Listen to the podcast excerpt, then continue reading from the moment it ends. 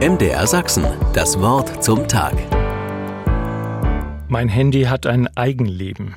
Es ist ja nicht nur Mobiltelefon, sondern auch Fotoapparat und Fotoalbum.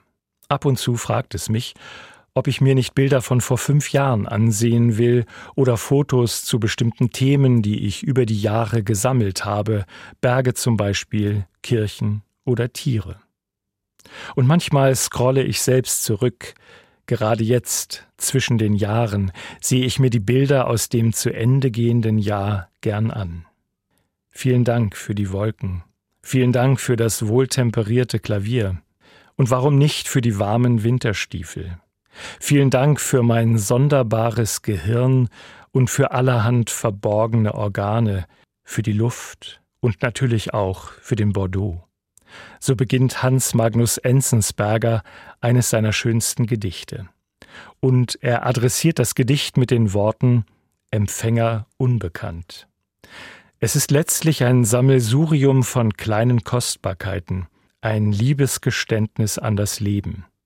Ich finde sogar, es ist eines der schönsten Gebete, die ich je gehört habe.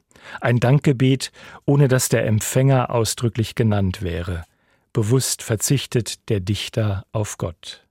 Manchmal sind mir Menschen lieber, die sich ehrlich am Leben freuen und vor Dankbarkeit überquellen, als die, die gar zu genau wissen, wie und wer Gott ist. Mir gefällt dieser ungeordnete Dank, der so spontan die Kleinigkeiten und großen Wunder in einen Satz fasst, ja auch vor dem Banalen Respekt hat und sogar das Lästige würdigt, die Wühlmäuse draußen im Garten zum Beispiel. In diesem Jahr ist Hans Magnus Enzensberger verstorben. Er dankt für den Schlaf, für den Schlaf ganz besonders, den Anfang und das Ende und die paar Minuten dazwischen inständigen Dank, so schreibt er. Sein Gedicht hängt bei mir in der Wohnung in einem Bilderrahmen.